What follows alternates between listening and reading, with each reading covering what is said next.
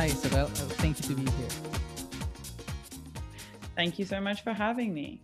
Yeah, it's a real delight. Uh, I'll I'll start. I want to start talking about how uh, how did you start this uh, Instagram account talking about what uh, you're trying to uh, to teach just about um, a little bit about psychology, about mindfulness, about yoga. I want to know more how is that you started to create this this kind of knowledge and, and experience. Yeah, for sure. Um, so I'll I'll give you the medium sized version of kind of how I got to psychology. So about six years ago, I was actually studying law. I was living in London at the time, uh, and I was studying corporate law. And I was I was pretty interested in the degree. Like I really loved it, and I was spending some time as well in a corporate law firm. Uh, but th- and that didn't appeal to me so much. I hated wearing a suit, and I really didn't enjoy kind of the what felt like the rigidity of that life. Mm-mm. And I was practicing a lot of yoga at the time, and I kind of found myself more interested in my yoga classes than in my law classes. Um, and I took six months off at the time and traveled to Australia to do my yoga teacher training, which was just with the idea of kind of um, with the idea of just developing my own practice and learning more about the practice. And I loved it so much that I stayed on and ended up teaching for a little bit of time.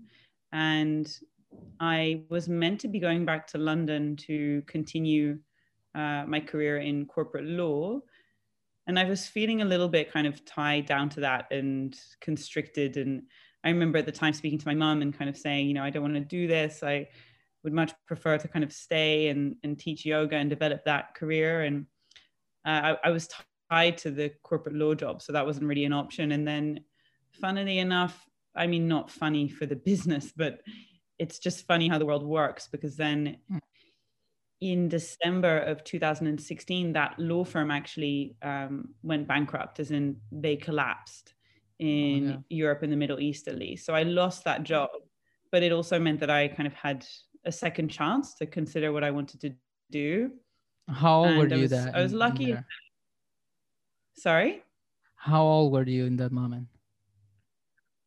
Ah, right. How old was I? I I was I think just 24 at the time.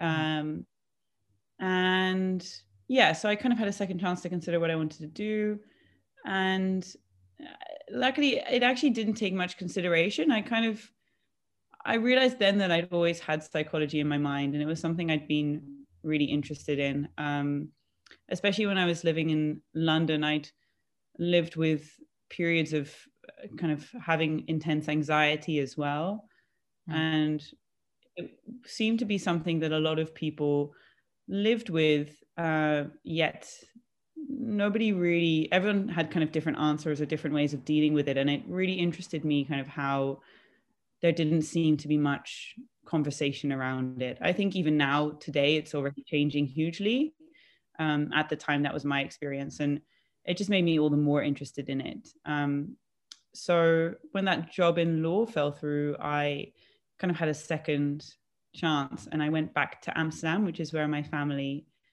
lives and I started retraining in psychology. So I finished my bachelor's degree and I finished my, uh, I've almost finished my master's as well now. And on the side, I kept on always teaching yoga. And I, I love that crossover, you know, because I think psychology, a lot of psychologists kind of train to become uh, classical psychotherapy kind of style clinical psychologist, which basically means they're sitting opposite someone or next to someone in a room and there's a lot of talking and that can be incredibly helpful. But well and i would say for a lot of people they need something more which is also to be able to work with the body and the breath. So i really enjoyed being able to kind of to combine those things and to pass on some of what i was teaching in psychology within my yoga classes and also to integrate some of the stuff I was learning about in yoga um, within my psychology. So there's a really beautiful crossover there, and there's there's a lot of people doing something in that space, uh, which I think is great. And I I continue teaching yoga, uh, studying psychology, and then you know COVID hit last year. Of course, for every single yoga teacher, that changed their profession completely, and I was confronted with um, the kind of beast of social media, which I had been ignoring for most of my life. And I thought to myself, well, look, you know, it's, it's hard to be an active participant in this world today and um, and not use it. And there's so many wonderful things about it. And I think, as with so many things, if we know how to use it as a tool, then it can really enrich our lives. So, I mean, I had to kind of train myself to think that way about it, but but that's where I'm getting to now. And I love it as a tool of um, kind of digesting what might seem like complicated concepts and ideas and practices into more manageable forms that people can take and really integrate into their own life. And and that's something i'm really passionate about is um yeah like uh, making the stuff that i learn accessible to everyone because you know it's not like i know all of these things and i'm sharing them because i'm some kind of amazing expert. I'm sharing them because I'm like, hey guys, whoa, I've just learned this and this is amazing. Like we should all know about this. So it's kind of it's my own learning process mm. more than anything else. Um, that Instagram account and and I've enjoyed that. So that was the kind of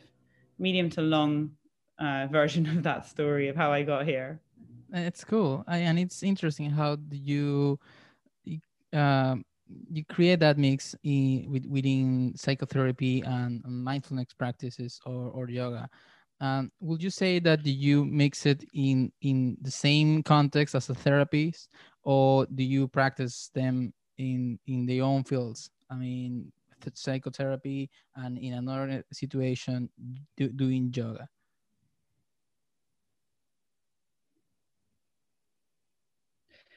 Uh, I think I think ideally, really uh, kind of practicing them together. Um, you know, I, I would say the main constraint is that the yoga that I teach is group classes. Uh, so there's not really any possibility there of kind of doing more classical psychotherapy. I mean, you have group therapy, but it's it's not you know it's not what people are coming to yoga class for.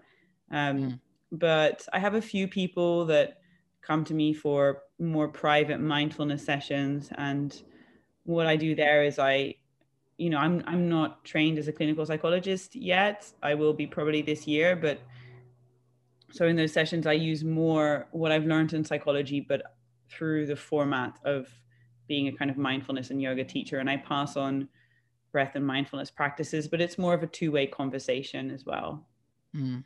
It's pretty interesting how this how do you how you said that for example therapy it will be very great for a lot of people and it is. But sometimes there's um, something more that we can do for ourselves like uh, uh, right? Like uh, mindfulness I, I think is it's a great practice on how to be more aware of your feeling on, and your emotions because how how do, are you going to say that you are feeling stressed or anxious even when you don't know how that feel so that i think that's a great that's, that's a great way to start to begin to be more like in touch with the, with you right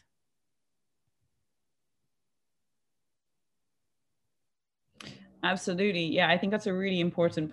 And I think uh, you're right. I think often, you know, if we have spent a lot of time teaching yoga or, you know, we're very kind of interested in mental health ourselves, um, we might forget that for some people, they might, it might be so overwhelming to even feel into their own bodies that we might be talking about experiencing certain emotions in a psychotherapy session, but um, you know they might have absolutely no idea how that feels, and and that is kind of what I alluded to earlier as well when I said uh, for a lot of people like the vocabulary, the conversation isn't even there. We're so far away from even being able to talk about mental health in a way that we can articulate ourselves clearly and um, yeah we can kind of help people to understand how we're doing and i think that that's a really important point as well because i think at the end of the day um, you know my job in teaching yoga or eventually in psychotherapy is not to kind of fix someone or to tell them what it is they have, but to facilitate a process and to give them mm. the tools to understand for themselves.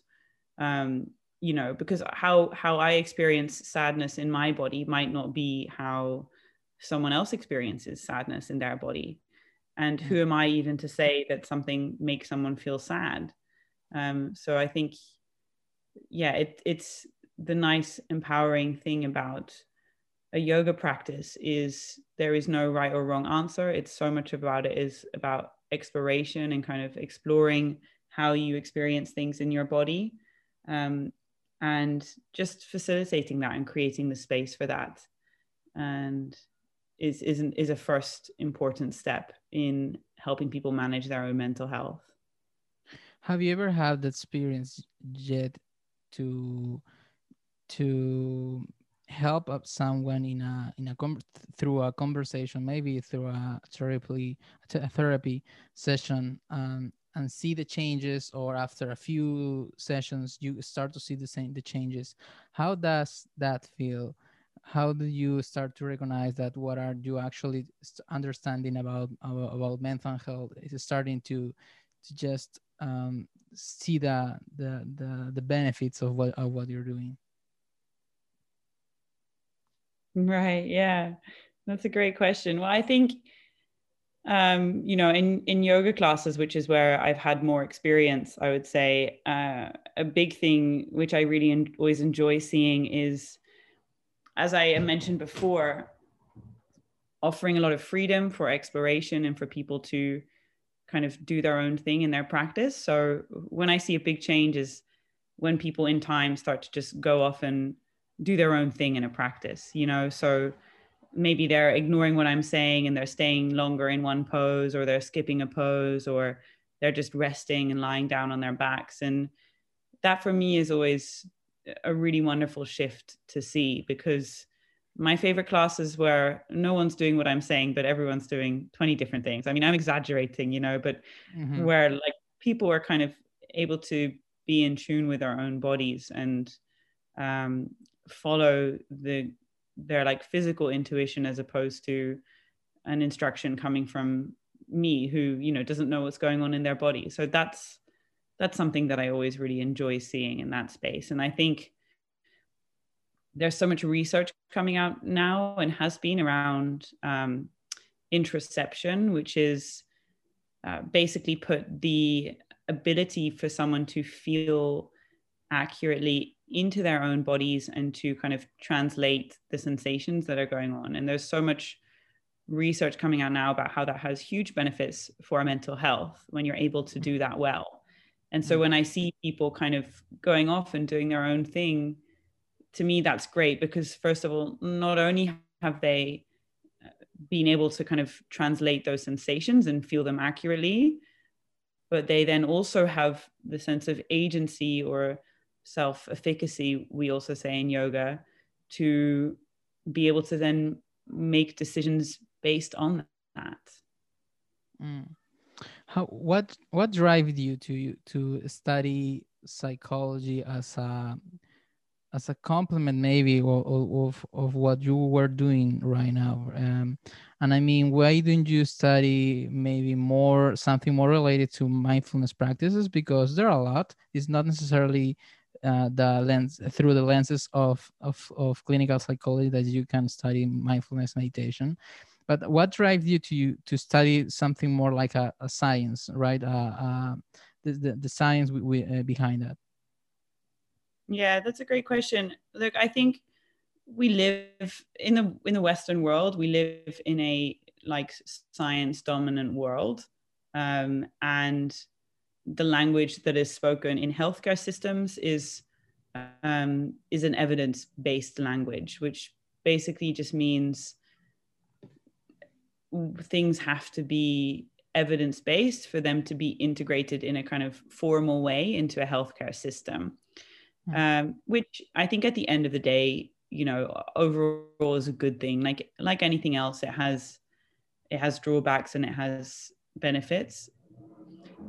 It's the language we've been given and it's the system we live in.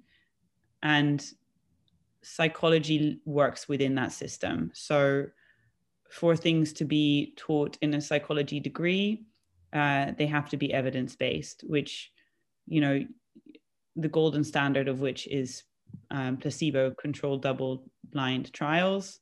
And for things to be applied in therapy, mostly they're evidence based. Um, for things to be paid for by an insurance company, mostly they have to be evidence based. Mm. And I think, you know, it is the language that we've been given, and it helps people to trust things if they haven't had an experience with it yet. And maybe if they don't, you know, know exactly what someone is offering, it helps them to trust that offering. Mm. And there was definitely a point at which I was considering, you know, I could continue just to develop myself in yoga, maybe do some kind of coaching courses. Um, and mindfulness courses. And you know a lot of that is evidence based now too. So not to say that it's not because there's some lots of people doing wonderful research in those areas. Um, but psychology is is like it's rooted in an evidence based system uh, in like a western scientific system. So i chose consciously to do the psychology degree because it just opens so many more doors and it helps so many more people trust what you're offering because it's not just me and my experience and the fact that it helped me and lots of students that I know, but it's been kind of supported by scientific research. Uh, so that's why I chose to go down that kind of um, scientific psychology route while continuing to integrate practices that maybe aren't as evidence based yet uh, or aren't evidence based, but you know I have experience in, but really making the kind of bread and butter of what I do evidence based practices. Mm. And, and are you are you thinking in getting a specialization on maybe any kind of, of, of, of therapy that you would like to study as a clinical consultant, as a clinical psychologist, I'm sorry? Yeah, that's a great question. I I think you know I'm naturally more drawn towards kind of um, somatic, so like body-based therapies, um, or DBT is a style of therapy that uh, kind of integrates more naturally, uh, more mindfulness. So those styles of therapy are, are interesting to me because they kind of already have that crossover with uh, yoga and mindfulness, which which I already have a, a, basis in. Can you explain me more about that DBT? I've heard about that, but I'm not that sure.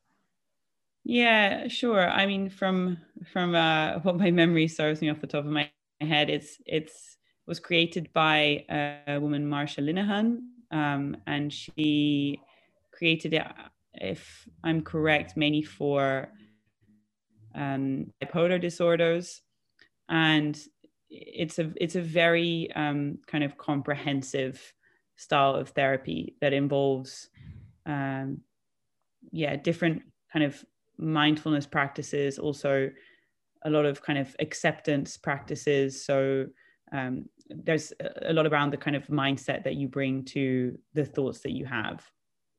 Mm it's it's interesting, right? How if how that many, makes sense. How many studies are are are are like um uh, making a progress in, in in in the knowledge that a lot of of um, cultures and and rituals that we have like um, studied from the from the from from for example from Buddhism uh, and right now uh, we are just taking a tip of what they they they thought and we are making a progress on that and we are starting to see that there's a connection a physical connection between the body and, and how we feel uh, and the mind and and there's a lot of of these cultures and, and, and mythics you will say that right now are becoming science right? And we have more like evidence as you said that this this works.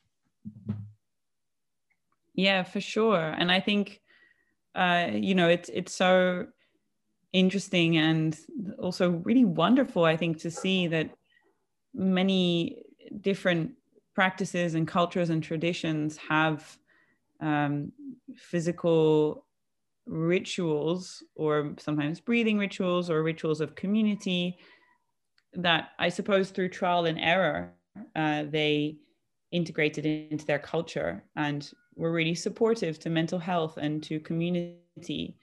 And now, you know, kind of Western science is finding the mechanisms of action and is uh, finding evidence to support those rituals and practices.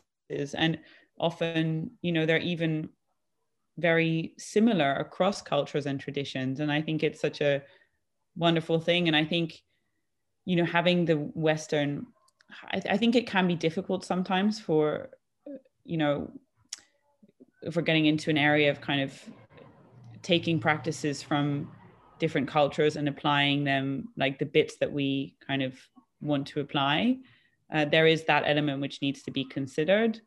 But i also think it can really enrich the practices knowing the mechanisms of action and and knowing how and sometimes even um, you know very specifically why they work. I think that just can enrich the practices and it doesn't have to um, kind of diminish them at all. Yeah i mean maybe this it's all because we want to create a better way to just help people. So if we study more and we know more and we can just um, start to to study our own beliefs of what what worked before and what could work better in the future that's why i think it's better to just improve always this this kind of knowledge uh, of, of, of how we understand the mind and, and how we see the problems that we have. For, for example, you, you said that we, I am not trying to to fix someone. I'm trying to be the facilitator, right? Uh, to, to help someone that helps help them uh, as, as their own way, right? Um, but sometimes there are there are like a damage right? You can have a, a, physical damage like a trauma for example that it's more difficult to to fix. And right now for example i don't know what are the best ways to do it in to, to release someone that is not not maybe not having a complex trauma but maybe we all deal with a lot of difficulties in our lives and sometimes there are too much for us and we don't know how to to to relieve it right? And i think that that's that's a huge way to to find a, an answer.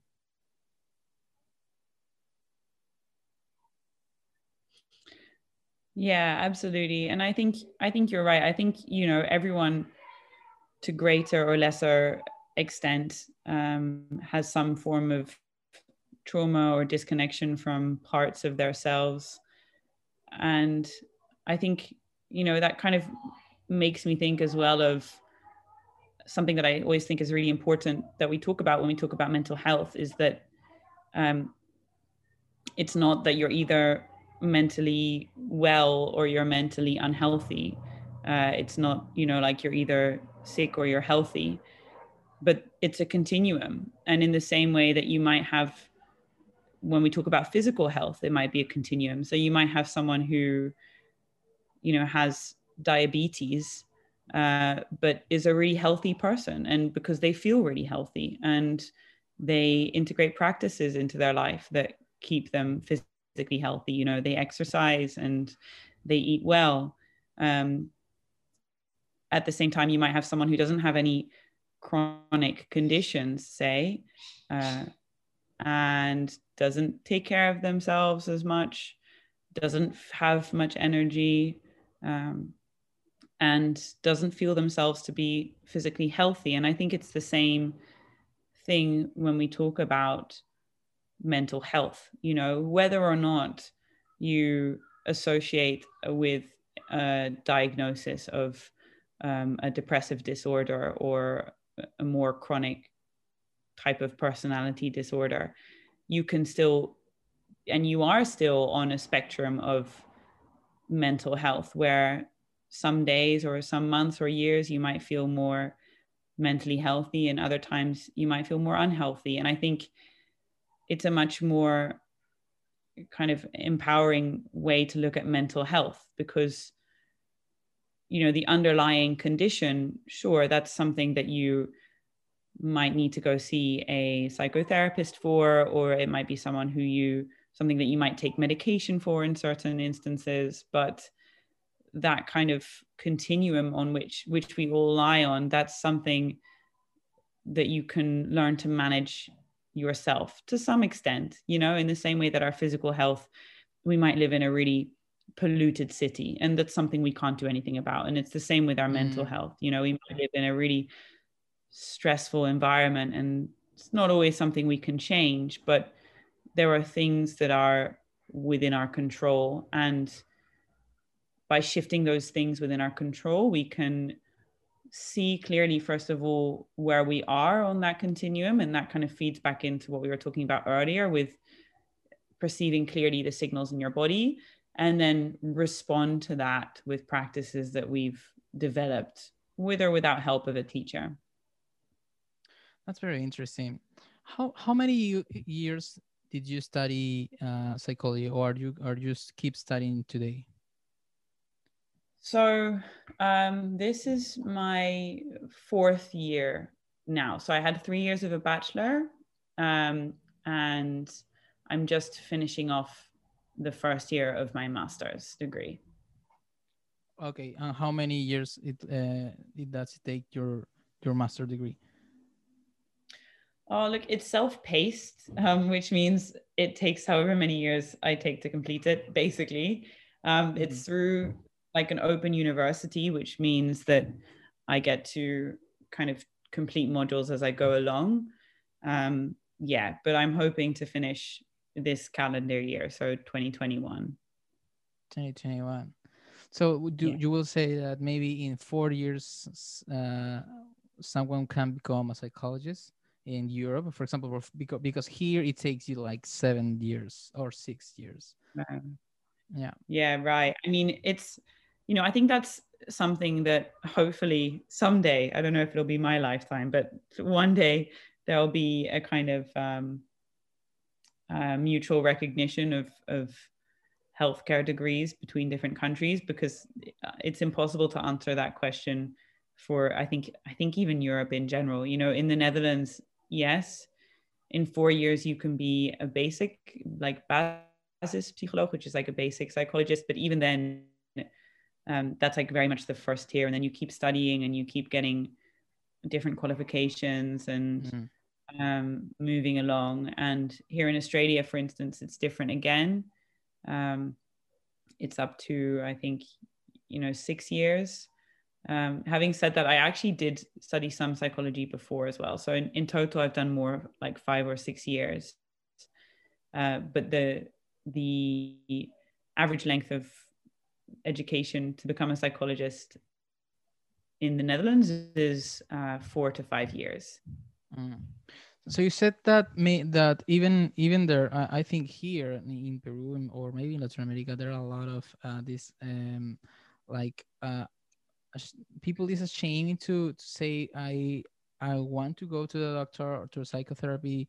Um, I am aware that maybe this happen in every part of the world. I don't know what's what are the difference, maybe how much people believe in science or, or, or psychotherapy in different in different countries, but how someone can say, I need to talk with something with someone, and and and it's a different talking because it's not like when you talk with your with your friends or your or your parents and you are asking like a, an advice. It's, it's a different, right? So how when do you realize that this this is the moment to talk with someone?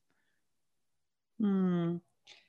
That's a great question. I think, um, you know, there's the kind of scientific answer, uh, which for most countries would be most countries follow the DSM-5, which is the Diagnostic and Statistical Manual, and it's the kind of bible of psychology that has all these um, classifications in it of different symptoms, and the symptoms are grouped under a diagnosis. So, from that paradigm, from that perspective, the answer would be, you know, maybe when you fall within a diagnosis. So, when you have major depressive disorder, that would be the time to go and speak to someone. Um, personally, I think it can be helpful. I think it's a little narrow minded as a view on you know when to go and seek um, seek help in terms of a, a psychologist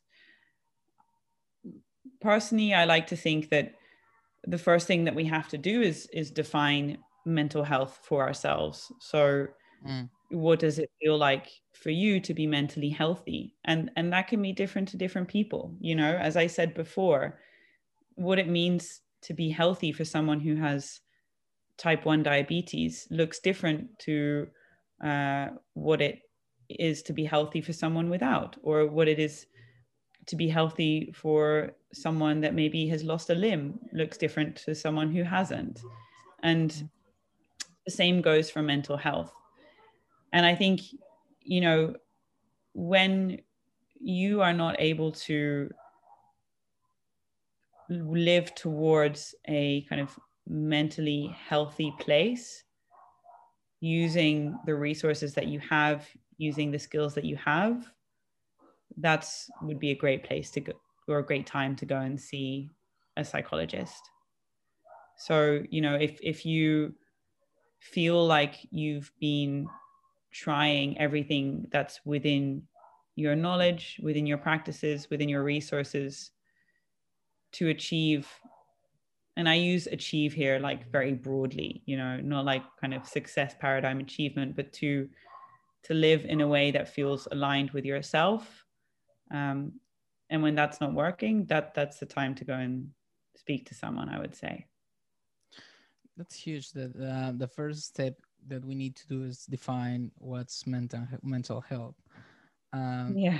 and that's appropriate appropriate because for example when you are, you see a lot of, of successful people they have a lot of money but maybe you can see around a, a lot of them that they they suffer inside uh, or maybe you will see it not not within them but when you see for example how they treat to people how they treat the, their families um, or, or how they treat themselves right? So you, you see are there are there are they are they healthy? Maybe they are rich. Maybe they have skills. But how would you will say that these people is living healthy and it's not like a, maybe a, a cope of of of trying to to to to compensate something in, their lives. Yeah. Yeah i mean it's a great question and you know i think um there's nothing there's nothing wrong with being rich and there's nothing wrong with being incredibly successful and i think there's there will be so many very successful rich people who are incredibly mentally healthy and feel very mentally healthy. Um, i think the uh, the one thing i would say is that i think in order to define mental health for ourselves i do think we need some degree some space and time for reflection. Um, because it's not something that you know i think comes to us when we're running from one meeting to the next. So i think if if someone has space and time to reflect on their values and their priorities and where they want to be spending their energy and time because I think that's such an important part of feeling mentally healthy is uh, an alignment between where we want to be putting our energy and where we are putting our energy. And if someone is doing that, you know, even within an incredibly stressful career, then great. You know, that that's great. That means they have found a kind of life that works for them and makes them feel mentally healthy. Now, I think it's it's hard. Like I think you have a have to have a pretty um, strong constitution to live a very high pressured life and feel mentally healthy. But some people are able to do it. Um, yeah, so that that would be kind of my thoughts on that. I, th- I think that that's where mindfulness comes because it's a great tool that can apply to anyone. And not just because when you have for example mental health problems because psychology is is, is growing so fast that that is not just because it's not just for the people that has mental problems. Uh, there's a newest way to a newest way of study field of study of psychology that is more related to how we improve not just fix our problems just only to improve, to be better, maybe to perform better, to be more uh, focused, uh, to know us more, and to just be more happy too.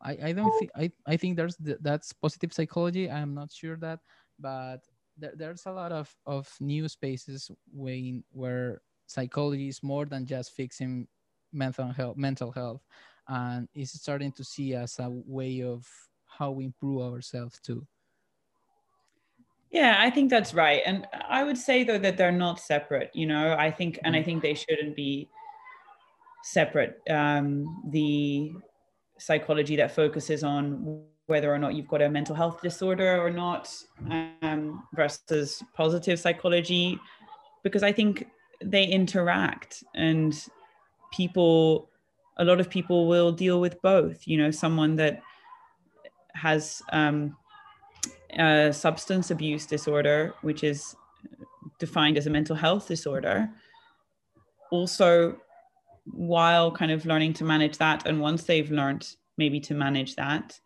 will also, I'm sure, be interested in how to reach their own full potential and how to live in a way that they feel they're getting the most out of the kind of type of life that they want. So i don't i don't necessarily think that they're separate things you know yeah. clinical psychology and positive psychology. They are at the moment and they're taught in that way. Um, but i think ideally they will kind of come together and be offered in the same practice in the same sphere yeah, I would love to see more people going to to to psychology to psychology or therapies. Not not just because they don't they can handle their own situations, but maybe because they want to they have new challenges in their lives and they mm. need maybe a, a new way to to approach them. And yeah. sometimes there's a there, there's good answers on, on on psychology. I find uh, I found a lot of a lot of ways for example how to be more compassionate about something. And it's not like i need to be compassionate to be well to be healthy. It's not like a priority but it's it's very great for society when you start to develop those skills those emotional skills like being empathy being compassionate. And i think there's no need to do that.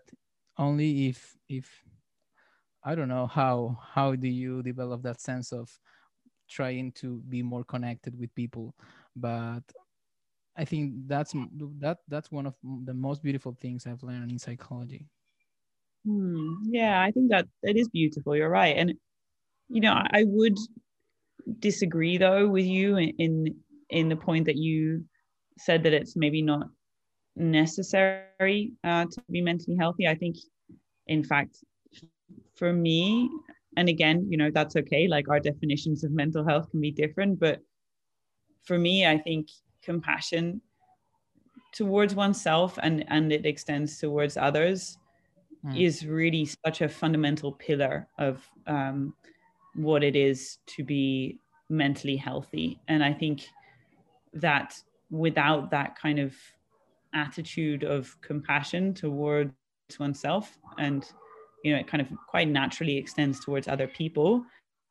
Um, it it's it's difficult to treat yourself in a way that um, supports mental health in my experience. And you know it's yeah. something i struggle with a lot is uh, kind of critical self-talk as do yeah. so many of us. Yeah. Yeah.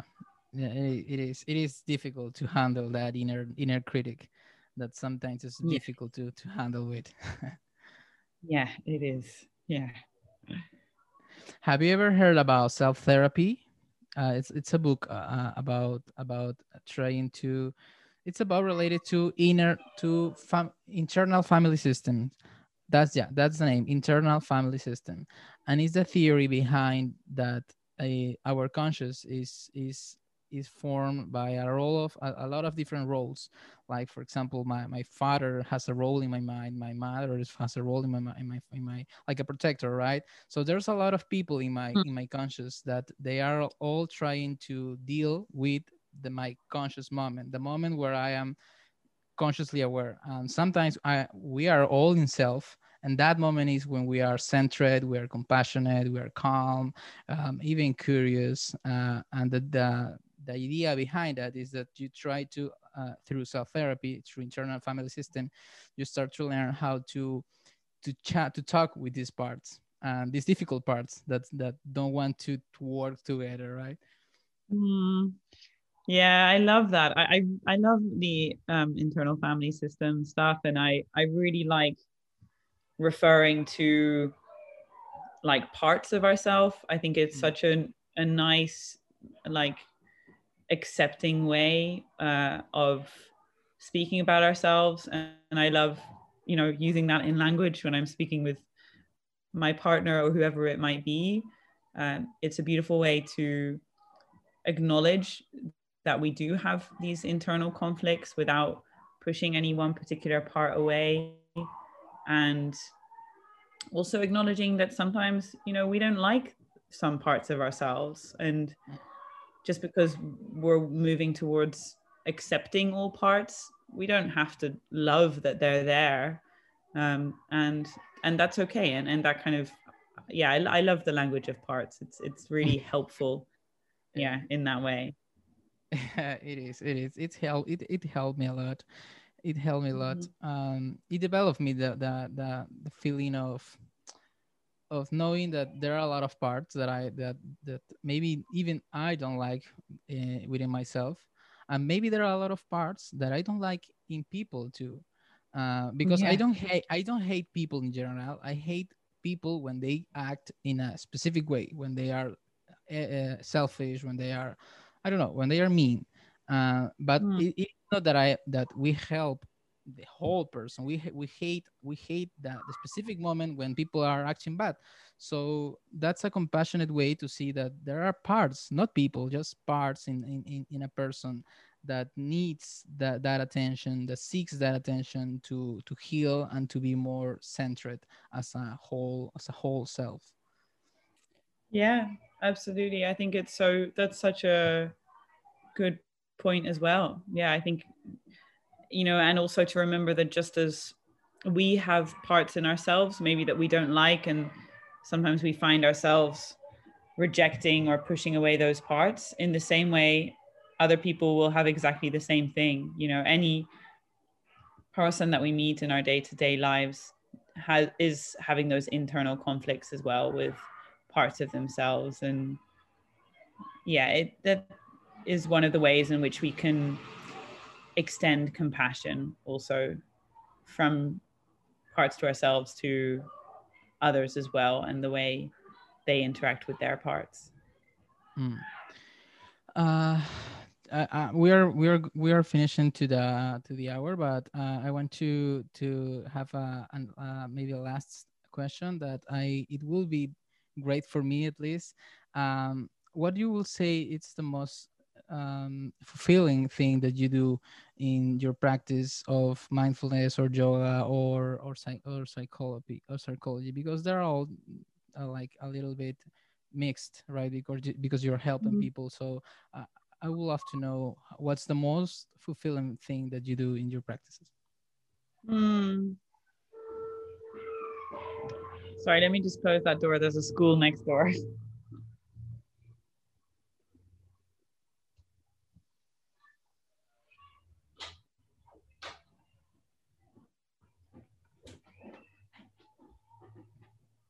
You know, I would say um, it's kind of a byproduct of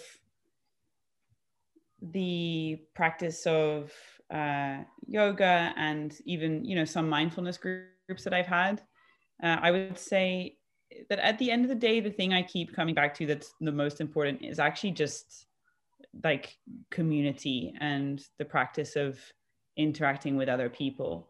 Um, and I think that's something that's really come out over the last year and realizing that actually I think, you know, a lot of the benefits that comes from coming together in a yoga class or coming together in a meditation class um, comes from just coming together in community. And kind of that is something I've also been developing more in my mindfulness practice by really focusing on the metta practices, which is a Buddhist practice where you extend feelings of compassion or loving kindness um, first towards yourself and then towards other people.